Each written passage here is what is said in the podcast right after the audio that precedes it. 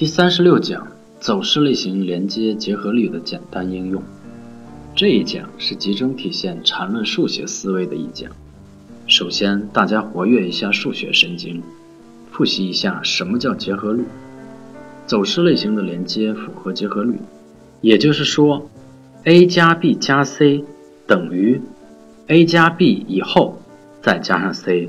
也等于 a 加上 b 和 c 的和。a、b、c 的走势类型级别可以不同。注意这句话是很重要的，对于大家理解中枢有很大的明确性。例如，一个初始的一笔向上加一笔向下再加一笔向上，总共是三笔，这在形态上就是三段同级别走势类型的连接。但是走出来必然向下的第四笔后，这个第四笔有可能破掉第一笔的最高点，也有可能不破。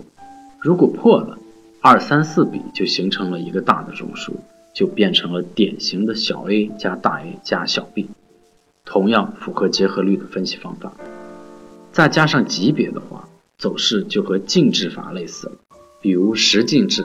就是十个一变成了一个大的一；二进制就是两个一变成了一个大的一。缠论可以用三进制来表示，比如九个小一相加，我们可以看成是三加三加三。